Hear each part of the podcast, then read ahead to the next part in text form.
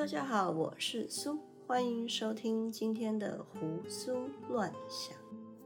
欢迎大家回来收听今天的节目。诶，前一阵子因为疫情的关系，我以留职停薪的方式待在家，算一算也有将近半年了吧。如果没有意外的话，应该十月就会开始恢复上班的生活。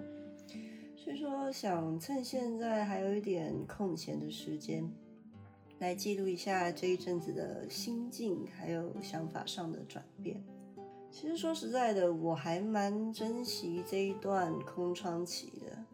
疫情之前，真的就是那种诶社畜人生，有的时候一周需要上六天班，一天时速最高可以到十一个小时，真正休息的时间非常的少。更不用说休闲的时间，基本上能睡饱就要偷笑了。所以开始放五星假的前一个月，完全就是报复性休息，每天睡到中午啊，甚至下午，一起床就开始嗯找吃的，吃完就开始疯狂追剧啊，然后再继续吃，累了倒头就睡。不得不说，其实还真的很舒服。后来发现不对劲的时候，就是我发现自己哎肥了一圈，还有长期卧床的结果导致嗯腰酸背痛的，反正就是浑身不对劲。但说真的，让我下定决心要改变的原因，还是心理层面的压力。即便这段时间有政府的补助，不至于说会有经济上的困难。就是每天看新闻说，哎，经济怎么样的下跌啊，失业率又怎么样的飙高，还是多多少少会恐慌。不知道会不会疫情过后我就直接失业了？而且话又说回来，这样一个好的进修机会不多加利用，还真的很可惜。不如就来充实一下自己吧。一开始我列了一个清单。把一些以前上班的时候想做但没有时间做的事情列出来，其中包括了一直放在书架上没看的书啊，研究投资跟股票相关的知识啊，还有把家里整理一下等等。哦，还有最重要的大概就是把最近增加的体重减回来。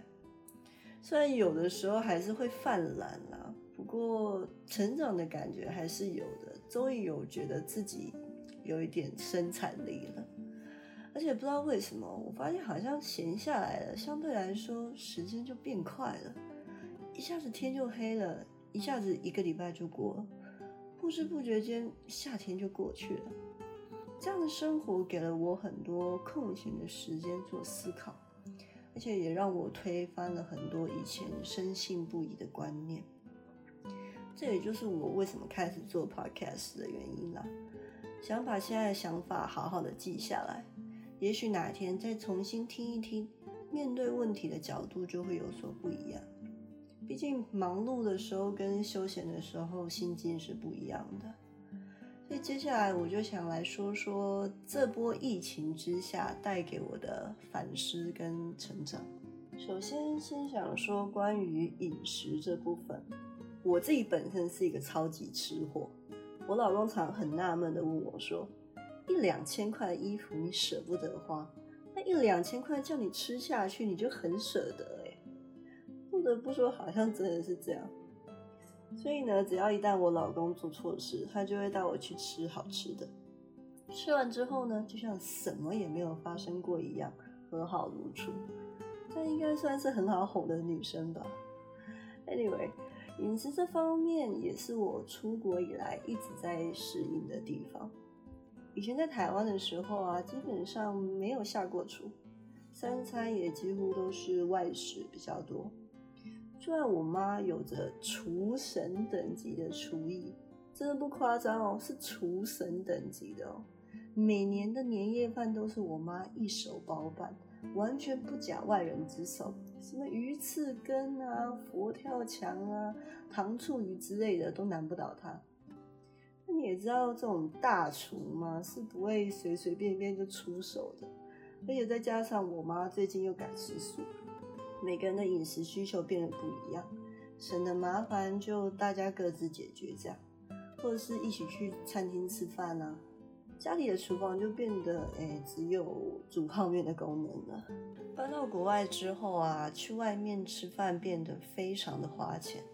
还没来的时候，其实就有听说了啦。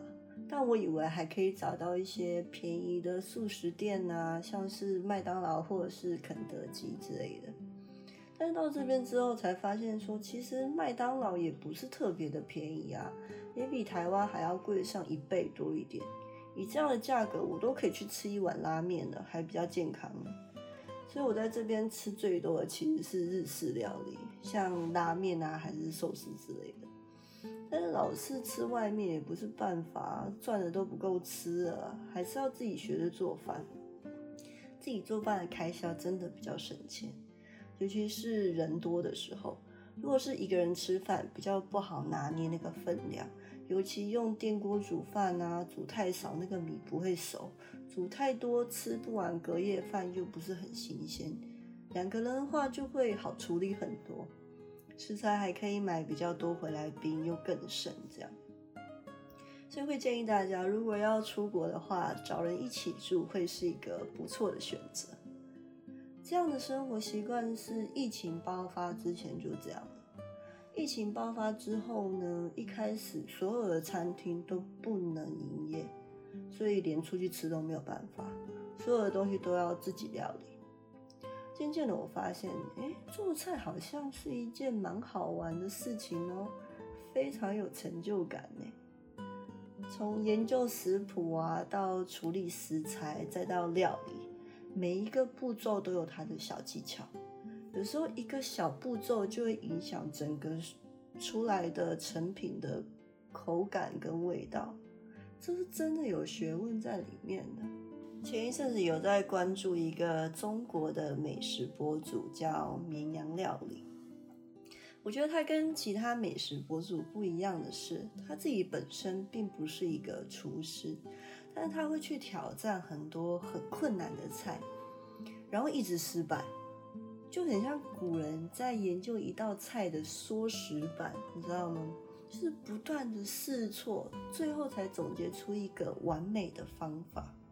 前几天绵羊做的是龙口粉丝，也就是我们台湾说的冬粉。我看他用了好多的食材，试了好多次，才终于产出了一点点我们在超市十块钱就可以买到的冬粉。真的不得不佩服他这个人的毅力。还有以前的人也真的很厉害，怎么会想到把绿豆榨汁，然后用它的淀粉来做冬粉这个东西呢？再来说说另外一个 YouTuber 叫郭杰瑞，我看到他的一个演讲也给了我很深的启发。郭杰瑞本身是一个美国人，好像住在中国一段时间，中文也讲得蛮溜的。他的观众啊是以中国人居多，所以他的影片都是讲中文，基本上算是一个旅游型的 YouTuber 吧。我自己比较少看他的影片。是我老公在看，然后我就跟着看。这样说回来，他这个演讲，这个演讲讲的是东西方的饮食文化，总长大概也就十几分钟吧。最印象深刻的片段是他秀出了一个图表，上面说的是各国人花多少时间在吃这件事情上。挑几个比较代表性的国家来说吧。法国，他们平均吃饭的时间是一天要两个小时又十三分钟，这是这个图表里花最长时间在吃饭上的国家。中国呢，大概是一个小时有四十分钟，在排名第五的位置。再来是离我们比较近的日本，大概是一个半小时左右，排名在中间的地方。图表的最后两个国家就是来自北美，加拿大跟美国，平均每个人一天只用一个小时在吃饭，而且这边的单位是每天哦，也就是说这样的时间要分成三餐，每一餐大概不超过半个小时。郭杰瑞的结论是：花越多时间在吃饭上的国家，这个国家的料理就越好吃。他说，在美国，很多人会把时间花在兴趣娱乐上，对吃就不那么在意。所以美国的东西真的不好吃，你能吃饱就好。